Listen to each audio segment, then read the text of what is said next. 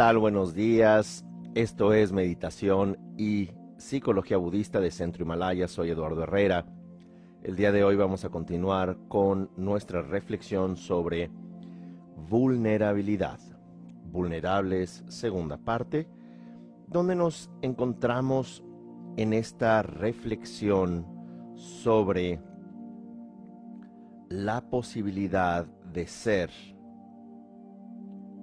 expuestos emocionalmente, la posibilidad de no estar en control, la posibilidad de arriesgarnos a la intimidad, de arriesgarnos a estar conectados con nosotros mismos en función de nosotros y no únicamente ser un individuo que esté enfocado en las necesidades de los demás. Se necesita valentía para ser vulnerables. Por lo general es mucho más fácil actuar como ordinariamente hacemos, colocar nuestras máscaras, el simplemente decir lo que es agradable para los demás, el nunca entrar en conflicto, incluso cuando nuestros propios límites han sido eh, transgredidos. Y es por eso que eh, el tema de la vulnerabilidad es importante porque en ocasiones humanos, mujeres y hombres descubrimos que podemos estar simulando funcionalidad completamente desconectados de nosotros y trayendo recurrente o periódicamente trastornos de depresión, trastornos de ansiedad, trastornos de adicciones. Y muy a menudo los humanos exhibimos trastornos obsesivos compulsivos. Y esta obsesividad y compulsión la exhibimos no necesariamente eh, bebiendo, no necesariamente eh, trabajando en exceso, lo cual también es eh, muy común, pero también lo exhibimos en nuestros pensamientos. Constantemente tenemos una, un profundo trastorno de déficit de atención. De un pensamiento pasamos al otro, de un estado emocional pasamos al siguiente y no logramos concretar de alguna manera pasamos viviendo la vida de una manera muy automática. Pensamos que si recibimos nuestro pago mensual o quincenal, si pagamos las tarjetas de crédito, si de alguna manera miramos los eh, programas en cable que todos ven, Netflix o lo que fuere, de alguna manera nosotros vamos a estar seguros porque conformamos a lo que todos hacen. Incluso las opiniones de los demás hoy día llegan por redes sociales, las cuales o a las cuales se les invierten millones de dólares para que eh, se vaya moldeando la opinión política, la opinión social, la opinión incluso emocional de las personas. Y porque los humanos tenemos un, em, un programa inconsciente de conformar a el grupo por temor, por no ser expuestos, por no ser vulnerables, inmediatamente empiezan a deslizar opiniones en nosotros, comportamientos en nosotros. Estos llamados desafíos o challenges desde donde comenzamos nosotros a, con la intención de conformar, con la intención de no ser expuestos, simplemente a pensar, a hablar y a actuar de cierta manera. Pero esto no es únicamente un fenómeno de redes sociales, sino que es un fenómeno que ocurrió en nuestra infancia cuando como ya lo hemos discutido en eh, la entrega que lleva por título Fragmentación, y también las entregas vinculadas a la codependencia que recomiendo puedan escuchar tanto en Spotify como en el canal de YouTube de Centro Himalaya. Ahí vemos cómo esta profunda necesidad de conexión a una presencia adulta de, crianza, disculpen, mamá o papá, hace que cuando generemos esta eh, conexión, esta vinculación, y nuestros sentimientos y emociones sean confrontados o sean vistos como algo malo, desarrollamos la vergüenza primaria, desarrollamos esta vergüenza tóxica.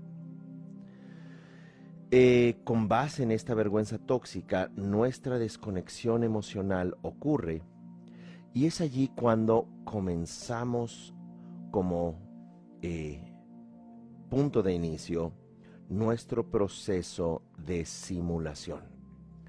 En otras palabras, no soy suficiente, no seré capaz, no quiero ser expuesto, si los demás me juzgan, experimentaré no nada más vergüenza, sino que incluso me van a aislar.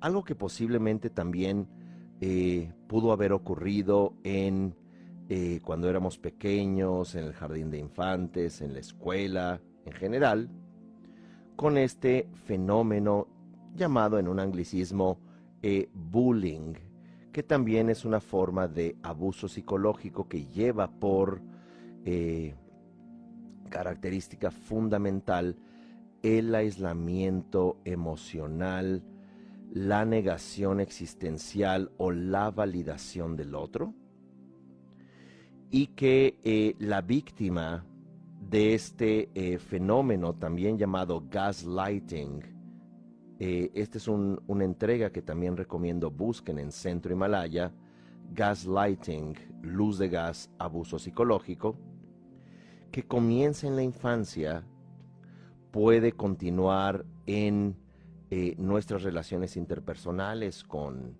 eh, compañeras y compañeros de colegio y eventualmente también en todas nuestras relaciones, incluidas nuestras relaciones de pareja. De allí que eh, se haga esta perfecta unión entre individuos que poseen una vergüenza tóxica, una vergüenza primaria, y unos salgan por una simulación de eh, éxito, narcisismo, una exigencia al mundo y al otro de ser reconocidos constantemente, y por otro lado el o la codependiente que para ocultar su vergüenza tóxica va a estar en función de cónyuge, hijos, empleo, el mundo en general. ¿Por qué? Porque ambos comparten un secreto que es esta vergüenza tóxica. Traducción, no soy suficiente.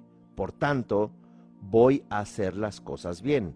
Uno, siendo el magnánimo, la persona más vista, siempre atractiva, siempre exitosa, siempre un empleado o colaborador ejemplar, un empresario de éxito.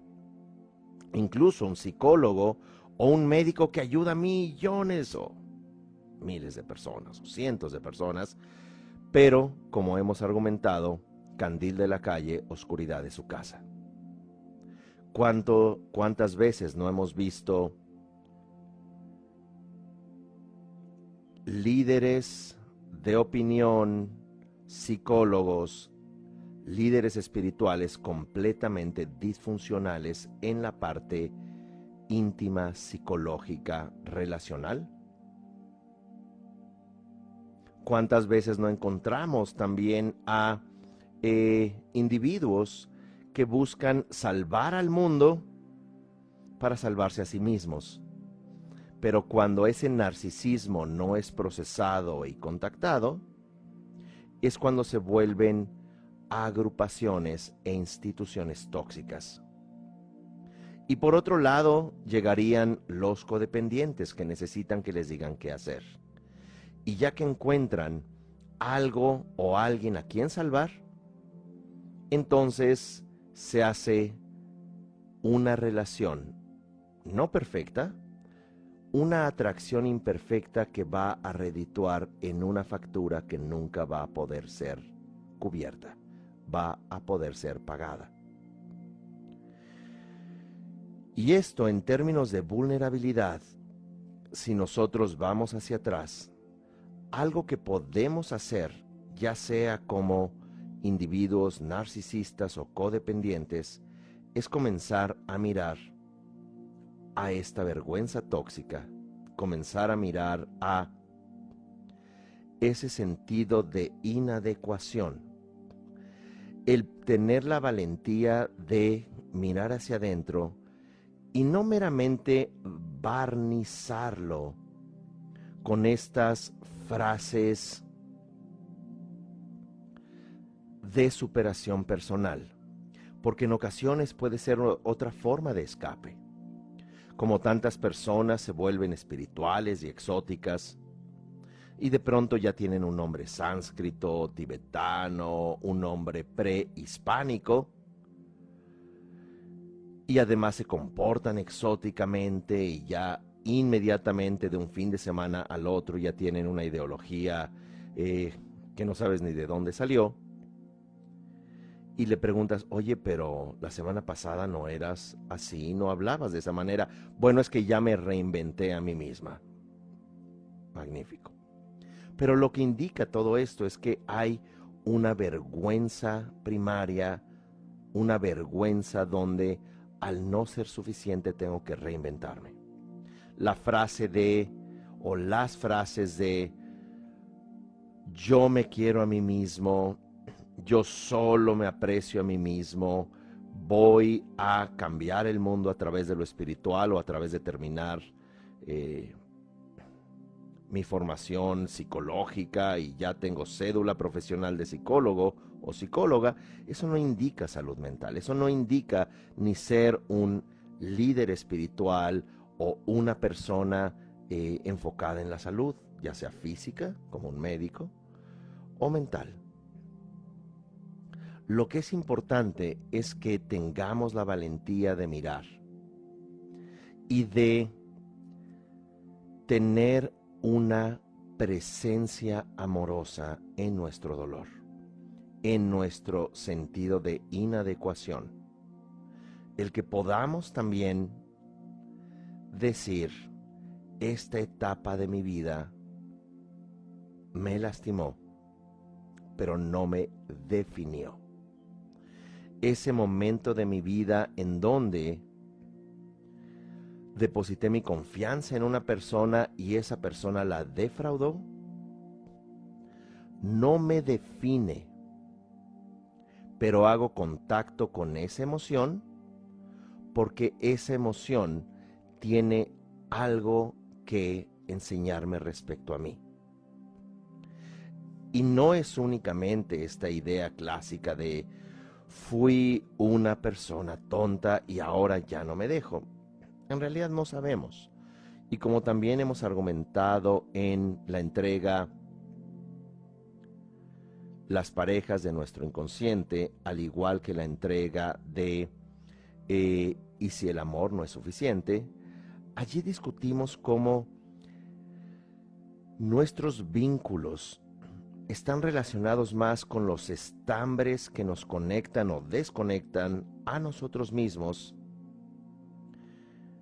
que con un tejido que queremos sea perfecto afuera, porque como nosotros nos conectamos dentro es como tejemos las relaciones afuera.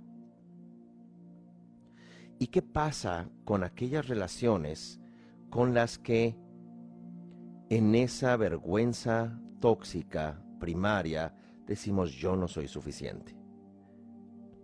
pues casi que por arte de magia te vas a encontrar aquella persona que te va a recordar que no eres suficiente, o que no eres digna de ser respetada, o que no eres una persona digna incluso de ser vista. Así que ese dolor, cuando nosotros practicamos presencia amorosa. ¿Y qué quiero decir con presencia amorosa? que seamos,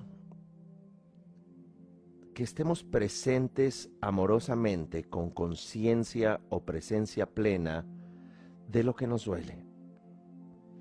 Que aprendamos a acompañar ese sentimiento sin volcarnos en el victimismo o volcarnos en, perdón, el enojo de victimario. Esto es, la víctima puede hundirse. Pero en ocasiones cuando experimentas algo doloroso puedes volverte un victimario psicológico y decir, todas las relaciones son terribles, todos los humanos son eh, nefastos, no se puede confiar en nadie, ahora me voy a aislar, voy a ser la persona más eh, inerte en mis sentimientos y lo van a notar mis colegas del trabajo que cuando me pidan un favor ni siquiera les voy a contestar. O no voy a expresar ningún sentimiento humano a partir de hoy. Que ese es un mecanismo de defensa donde, como fuimos perpetrados, nos volvemos perpetradores psicológicos. en este sentido, el poder como mencionaba Gampopa, mirar a nuestro propio sufrimiento y pensar o decir, ¿qué es lo que me quiere enseñar? ¿Qué me está diciendo sobre mí? Sé que pudiera ser casi que eh, una novela de tres tomos sobre lo terrible que es la persona con la que me relacioné 5, 10, 15, 20 años o meses, no importa. Pero, ¿qué me dice esa relación acerca de mis necesidades? ¿Qué me dice acerca de mis puntos ciegos, como dice Dan Goldman? Sobre la sombra débil, perdón, sobre la sombra, normalmente le llamo sombra fuerte, es la que no contactamos, sobre esa sombra la cual define y controla gran parte de nuestras decisiones y gran parte de nuestras eh, acciones, ¿qué me dice respecto a manifestar este tipo de experiencia? ¿Y qué tiene todo esto que ver con vulnerabilidad? Justamente ser vulnerables nos toma o nos exige valentía. Por lo general entenderíamos vulnerable como una persona la cual ya es débil, una persona sin escudo, una persona sin espada, una persona sin un casco, digamos, en términos medievales de protección, sin una armadura. Pero es interesante cuando comenzamos a mirar que esa armadura tan poderosa esconde un gran temor esa armadura tiene a un humano dentro aterrado, a, un, a una pequeña niña o un pequeño niño que lo que necesita es contactar con su sentir y básicamente hacer las paces con su vergüenza primaria, con su vergüenza tóxica. Y este no es un proceso fácil, este es un proceso en el cual hay que eh, en estricto sentido, como se pudiera decir psicoterapéuticamente, dialogar con nosotros mismos. Es importante dialogar con nosotros, tal como se hizo en la entrega pasada, Vulnerables, primera parte, describir 10 cosas, eh, y esta es una recomendación, esta es eh, una parte del estudio de Brené Brown, la psicóloga, autora, conferencista, sumamente exitosa y me atrevo a decir sumamente relevante para nuestros tiempos, de cómo eh, las mujeres tienen un gran temor a la imperfección y los hombres a la debilidad. Así que mencionamos la entrega pasada de escribir 10 cosas, mujeres, 10 cosas en las cuales tenían temor a ser imperfectas, a no ser suficiente. Y los hombres 10 cosas en y por las cuales se pudieran exponer como débiles. Como parte del ejercicio meditativo que llevamos a cabo también la entrega pasada, fue una donde nos expusimos, donde al imaginarnos frente a las personas conocidas e incluso desconocidas, habríamos de abrir, habríamos nosotros nuestra eh, protección o simulación. Nosotros exponíamos nuestra vergüenza, nuestro sentido de imperfección. Y eso, o para eso se requiere una gran valentía. Así que vamos nosotros a proponer cuatro puntos que eh, pueden ayudarnos a trabajar con esta eh, vulnerabilidad, con este proceso de valentía que es en sí un proceso de sanación. Eh, estos cuatro puntos llevan el acrónimo de RIE como reír, ríe, pero al final son dos es. R, I, W, E. La primera, y no eh, les digo que vaya a ser fácil. La primera es rendirse. La R de este acrónimo significa rendirse. Rendirse no significa abandonarse. Rendirse no significa dejar de aspirar hacia algo positivo, rendirse desde la psicología budista, como menciona Trumpa Rinpoche en su libro Más allá del materialismo espiritual. Surrender. Surrender significa el que nosotros hagamos las paces con nosotros mismos.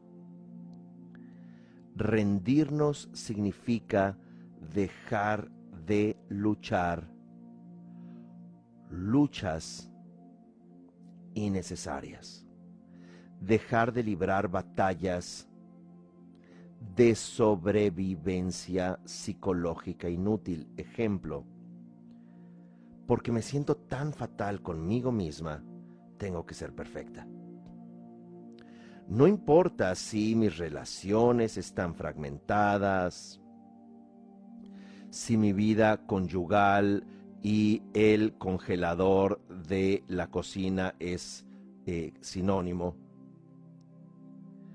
No importa si mi trabajo es intolerable, si mi calidad de vida es insufrible, si mi relación con los demás es, si acaso, superficial, si tengo que hablar todo el tiempo tonterías para que me acepten, si nunca puedo expresar ya ni siquiera con la o el terapeuta lo que realmente siento. Esa es una batalla no digna de ser librada.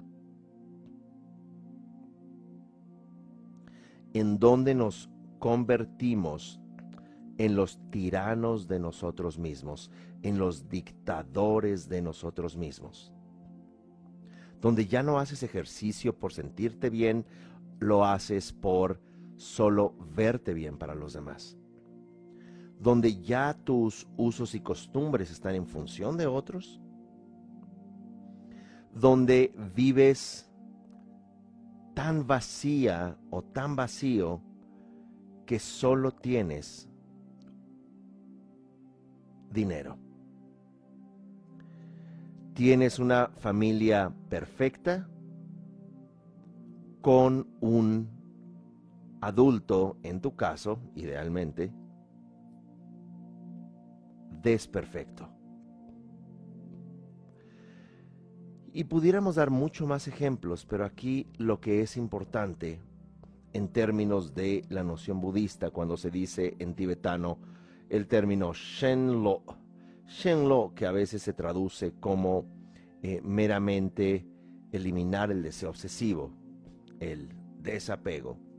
No es una palabra que me guste mucho. Eh, me refiero a la traducción apego, desapego, attachment. En realidad, eh, esa traducción del tibetano, ducha, significa deseo obsesivo, raga en sánscrito. Entonces es más un deseo obsesivo que apego, que es una palabra muy ambigua. De cualquier manera, el poder rendirnos, el poder aceptar nuestro dolor, requiere gran fortaleza. Y que inmediatamente cuando aceptamos ese dolor, cuando aceptamos esa disfuncionalidad, es como recuperar un poco de nuestra humanidad, como recuperar un poco de nuestra naturaleza. ¿Y por qué?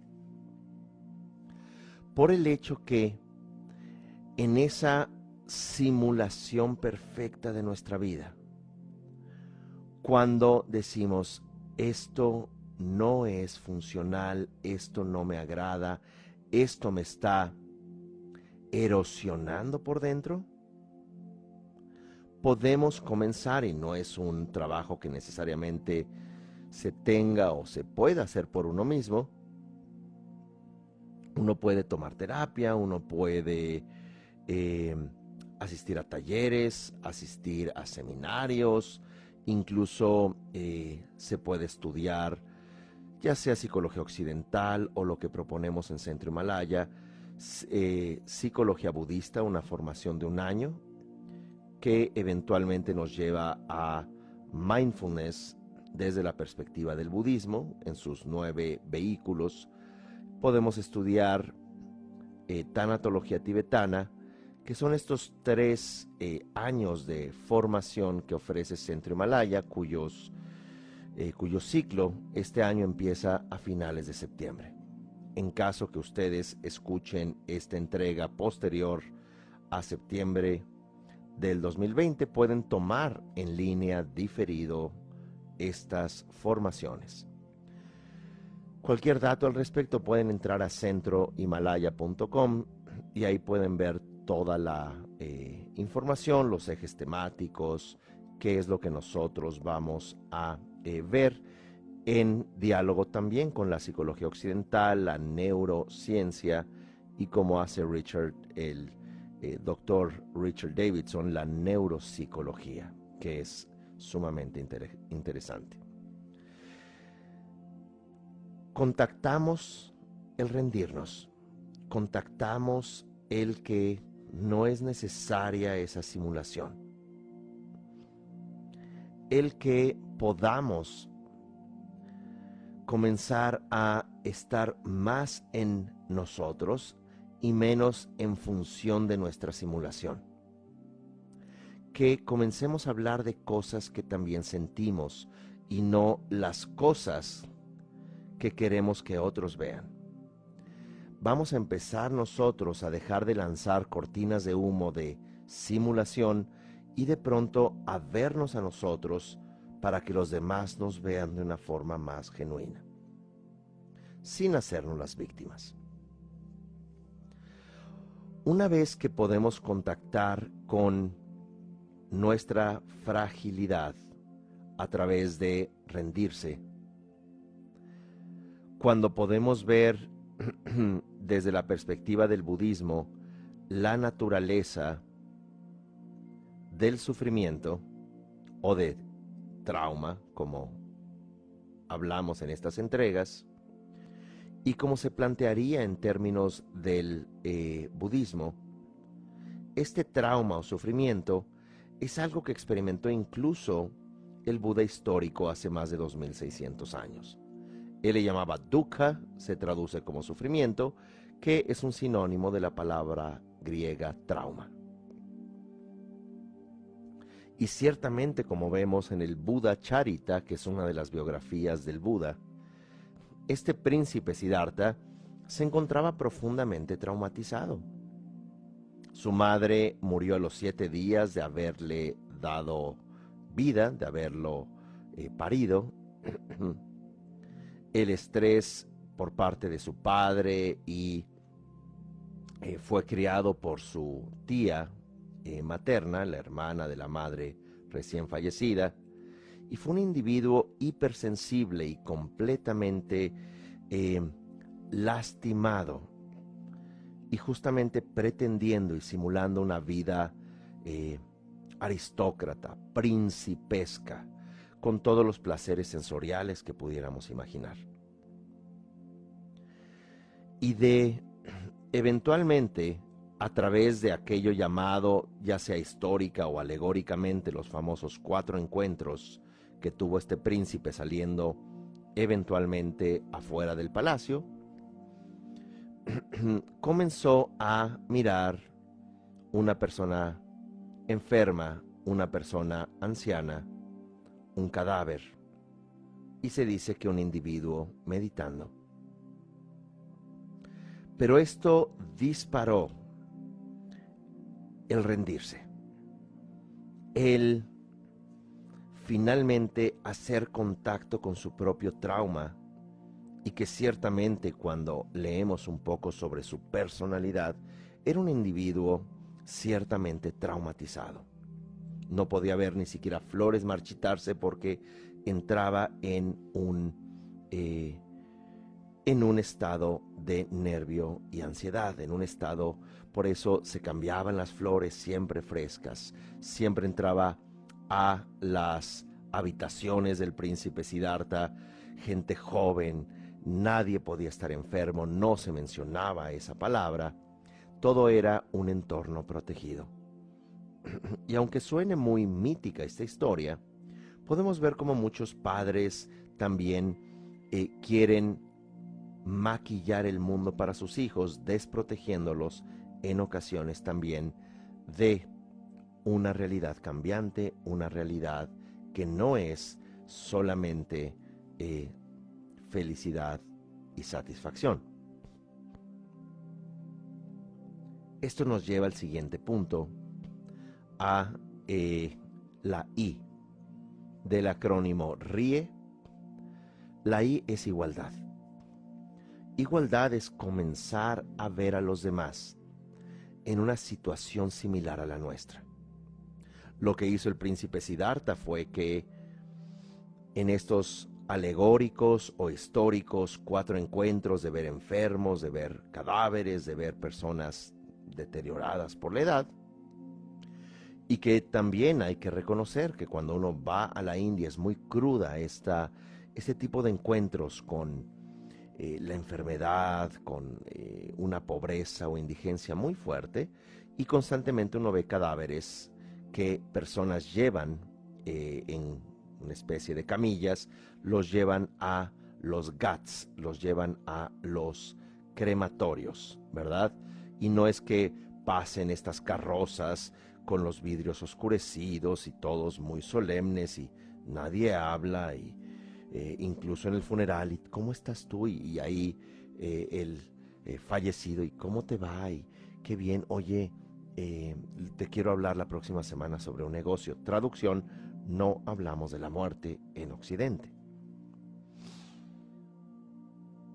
Este confrontarnos nos lleva a esta exploración interna de rendirnos, de saber nuestra finitud, de reconocer, como hablamos en la entrega anterior, de la incertidumbre. Y esto nos lleva a la igualdad, que este es el segundo punto.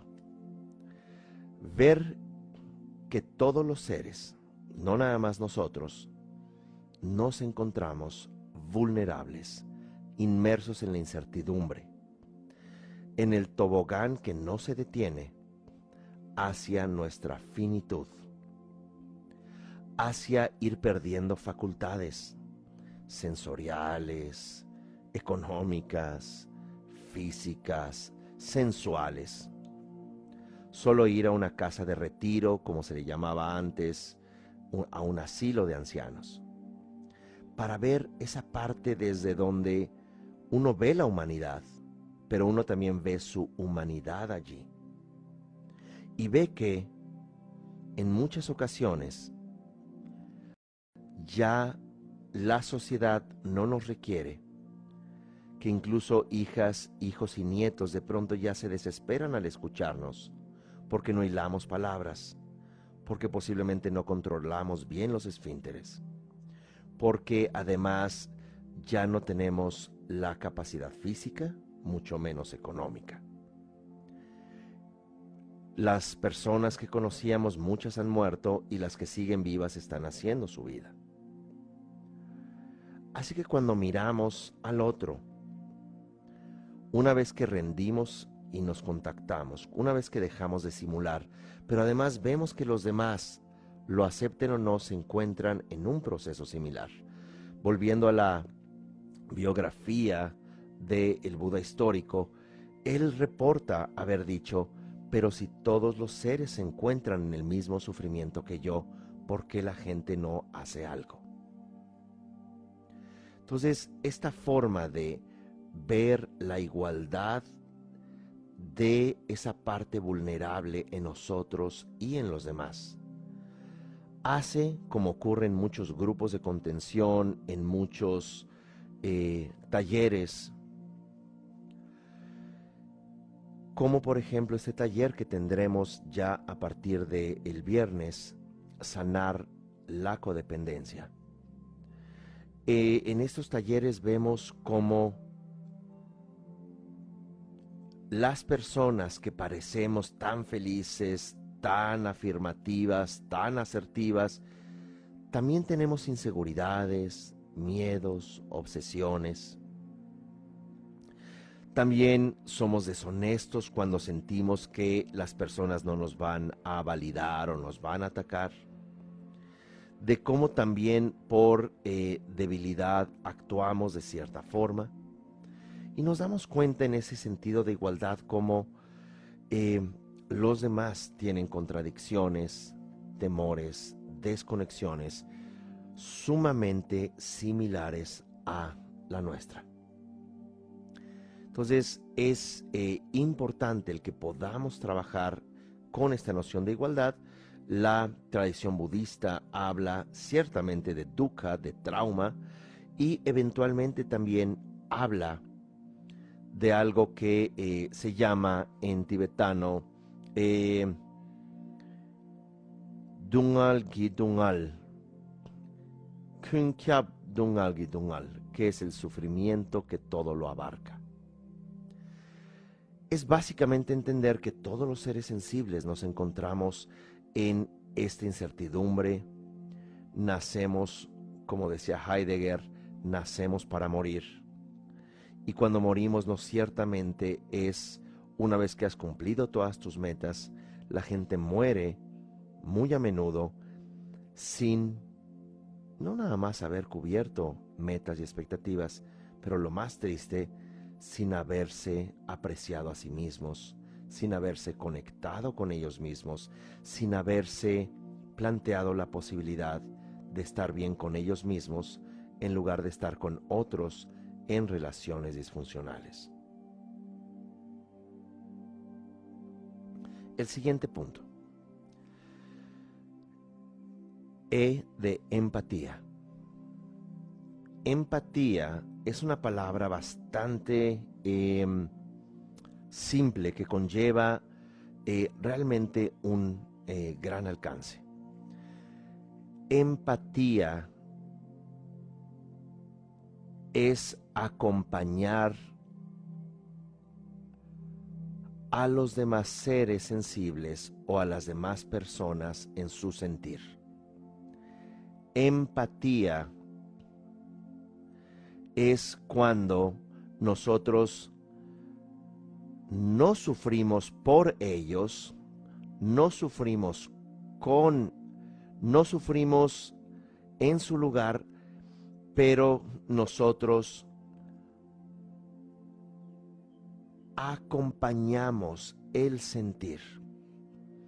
donde nosotros somos capaces de imaginar y acompañar al otro en su experiencia. Y cuando logramos esto, por lo general vamos a poder hacer algo, decir algo, recomendar algo o simplemente escuchar a esa persona.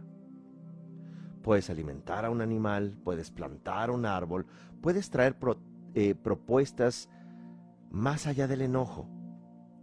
Cuando hay una genuina empatía,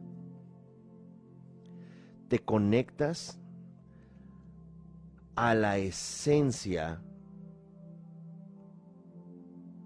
de la vulnerabilidad del otro. Y esa esencia de la vulnerabilidad del otro,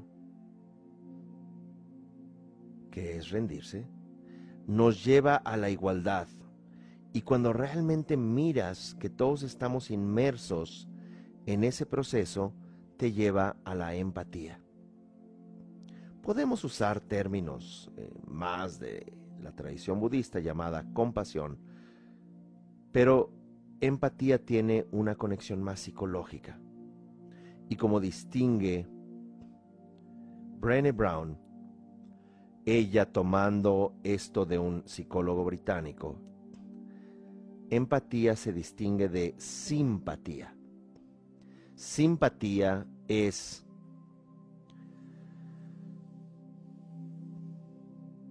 no me relaciono realmente tu sufrimiento, con tu sufrimiento. Es, mientras que la empatía es, siento tu experiencia, en la simpatía es, miro tu experiencia. La simpatía es meramente lo que pudiéramos llamar me hace sentir mal tu situación, voy a tratar de quitarme esa incomodidad de mí. Una de las formas es alejándome. O nos acercamos y decimos, pobrecita de ti. Eso es simpatía. Pero esa es una simpatía que no te conecta a la otra persona. Empatía te conecta a su esencia de experiencia. La simpatía es sentir por ti, no sentir contigo. Y sentir por ti es, siento por ti tanta lástima, siento por ti que te va tan mal, lo siento por ti. Es más, hay esta frase hasta sarcástica de lo siento por ti. Eso es simpatía. Y en la simpatía puedes incluso eh, llevar esta palabra a simpatizantes de un partido político, simpatizantes de, una, eh, de un equipo de fútbol. Y cuando se simpatiza, también se antagoniza. Por lo que se vuelve muy importante trabajar con la compasión, trabajar con la empatía no significa que tengas que sufrir con otros. Ah, oiga, usted está sufriendo, eh, se lastimó una pierna, mire, me voy a lastimar una pierna para estar ya al igual que usted. No. Es, mire, se acaba usted de accidentar, eh, veo que le duele mucho, eso lo siento prácticamente en mí, permítame, voy a buscar ayuda o, voy a tratar de eh, ayudarle de cierta manera ves a un pequeño animal ahogándose en una piscina eh, y, tratas con empatía de pensar, bueno, está por morir, no tengo mucho eh, problema en con una varita, con una hoja, sacar ese animalito y seguir caminando. En ocasiones también la empatía significa escuchar. Alguien está hablándonos sobre su sentir y a veces es permanecer callado mirando a los ojos, aquello que practicamos en nuestros talleres y seminarios, comunicación transparente. La persona por tres a cinco minutos va a hablarte sobre su sentir y tú tienes prohibido comentar algo. Ay, uy, qué interesante. Mira, yo también viví eso. Ay, somos igualitas. Ay, qué lástima. Mira cómo sufres. No hablas. No estás trayendo tus mecanismos de defensa de simpatía, sino de empatía. En silencio, escuchas de manera transparente, sin ni siquiera eh, sonreír o entristecerse, solamente ves a la persona a los ojos. Eso es importante porque con la empatía nos conectamos al sentir del otro y eh, curiosamente a nuestro sentir y hay un proceso de sanar sumamente importante. Y es por eso que también eh, muchos psicólogos cometen este error de eh, ser como preachers, como sermoneros. No, mire, lo que usted debe hacer es esto. Lo que le está sucediendo en realidad es aquello. Lo que debe de tratar un terapeuta en lugar de sermonear y decir, mire, no haga esto o haga aquello, digo, pues si no estás en una noción de coach donde también se pueden cometer muchos errores, te voy a decir qué hacer. Es reflejar con base e, en el sentir, en el discurso y posiblemente en alguna construcción narrativa inconsciente del consultante, reflejarle escenarios. Mira, esto es lo que veo, este es un escenario.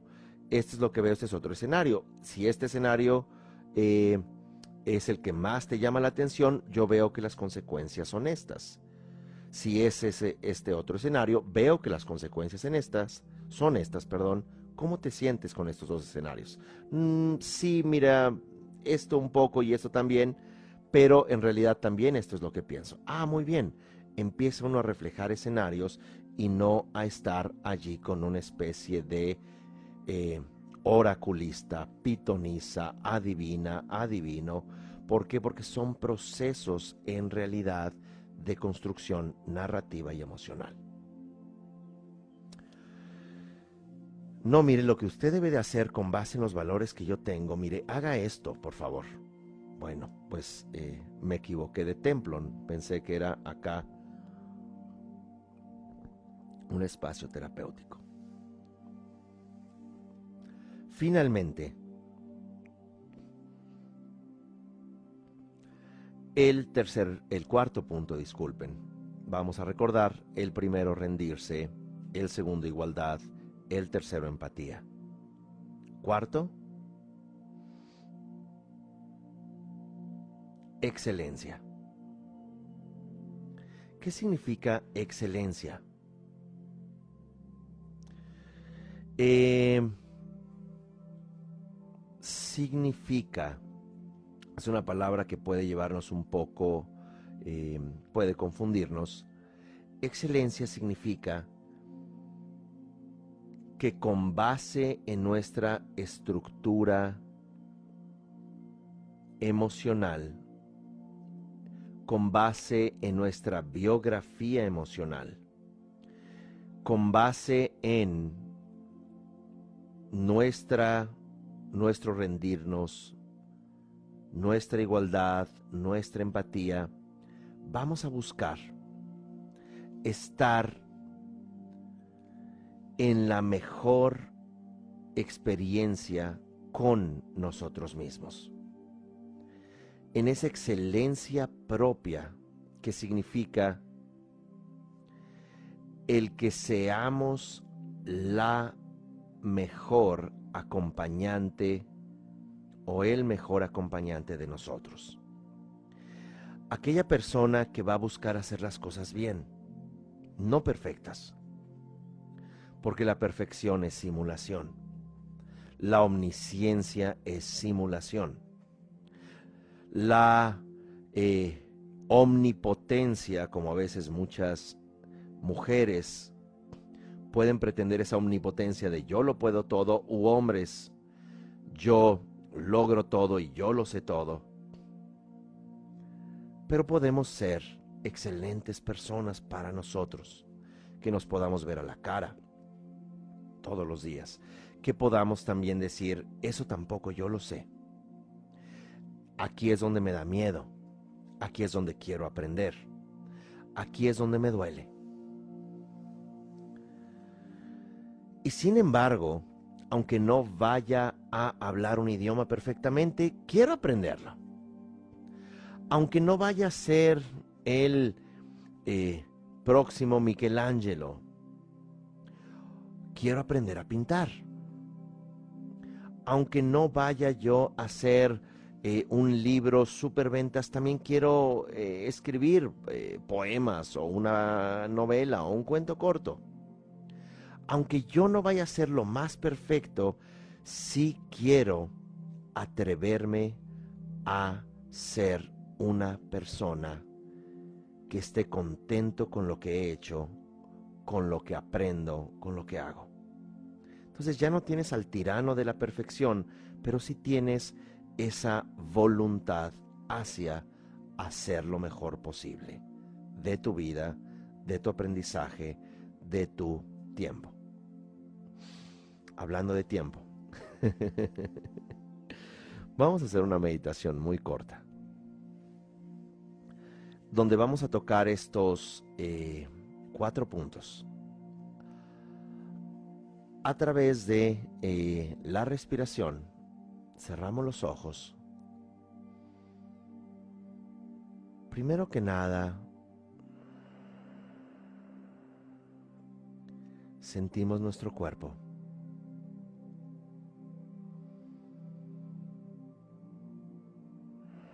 sentimos todo aquello que percibimos con nuestros sentidos, los sonidos, la luz que vemos incluso con los párpados cerrados, el aire que entra y sale por nuestra nariz,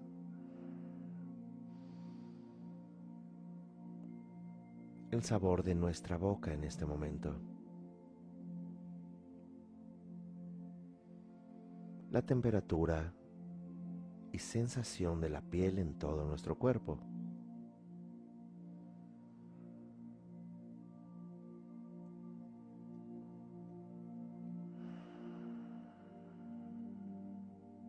sintiendo nuestra totalidad en nuestro cuerpo y en nuestro sentir. Tocamos el primer punto que es rendirse. Ya no tenemos que simular. No tenemos que ser perfectos.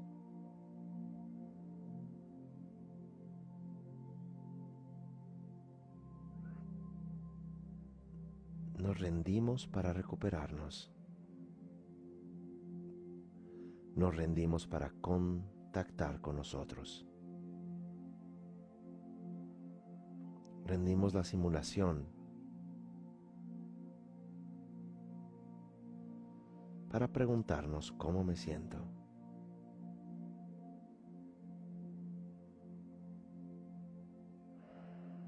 Y sin tratar de encontrar una respuesta,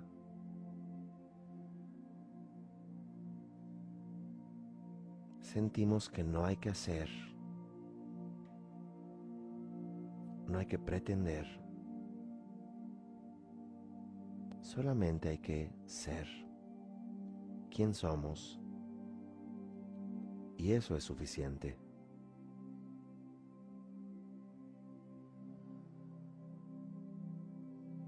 Sentimos nuestra fragilidad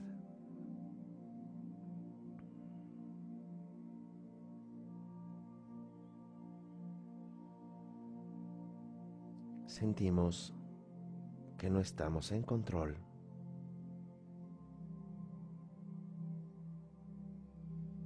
Que la vida es incertidumbre. Y eso está bien.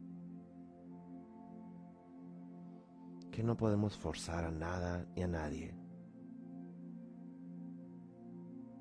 que incluso los hijos tomarán sus propias decisiones.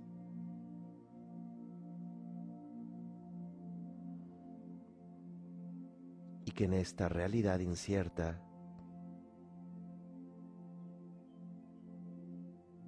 entrando a igualdad, todos nos encontramos inmersos en esa experiencia. Nuestra más profunda vergüenza es algo que en realidad todos llevamos. El miedo a no ser aceptados, a no ser suficiente. Y miramos a todos los seres llevando ese secreto en ellos al igual que nosotros.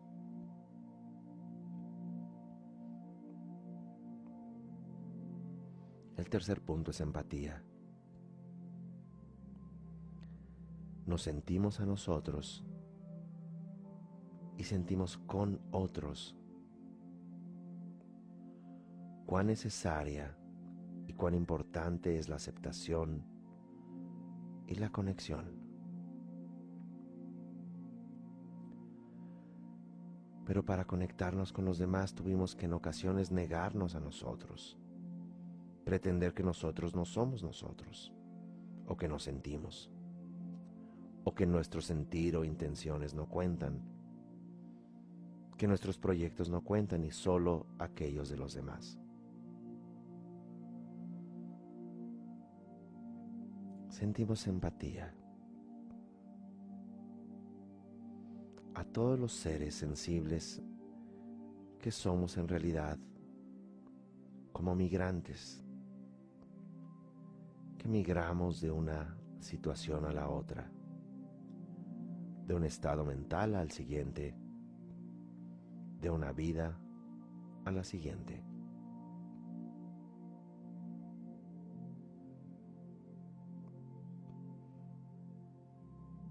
Generamos esta gran empatía deseando a todos los seres, incluyéndonos, bienestar, plenitud, conexión, liberación. Y finalmente, excelencia. Excelencia en nuestra motivación, excelencia nuestro compromiso a estar bien en y con nosotros y por consecuencia con todos los demás seres.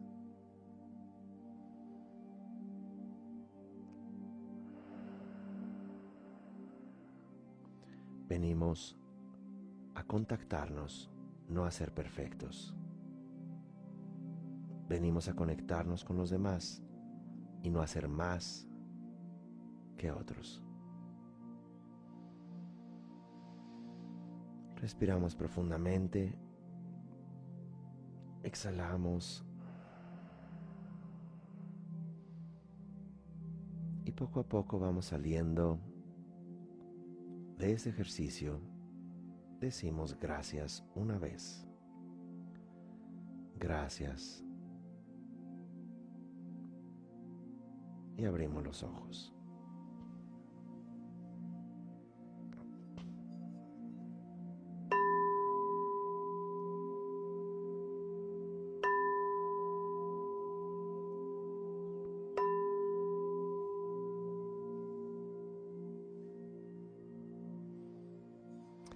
Gracias por este espacio de reflexión. Nos vemos en la próxima entrega. Hasta luego.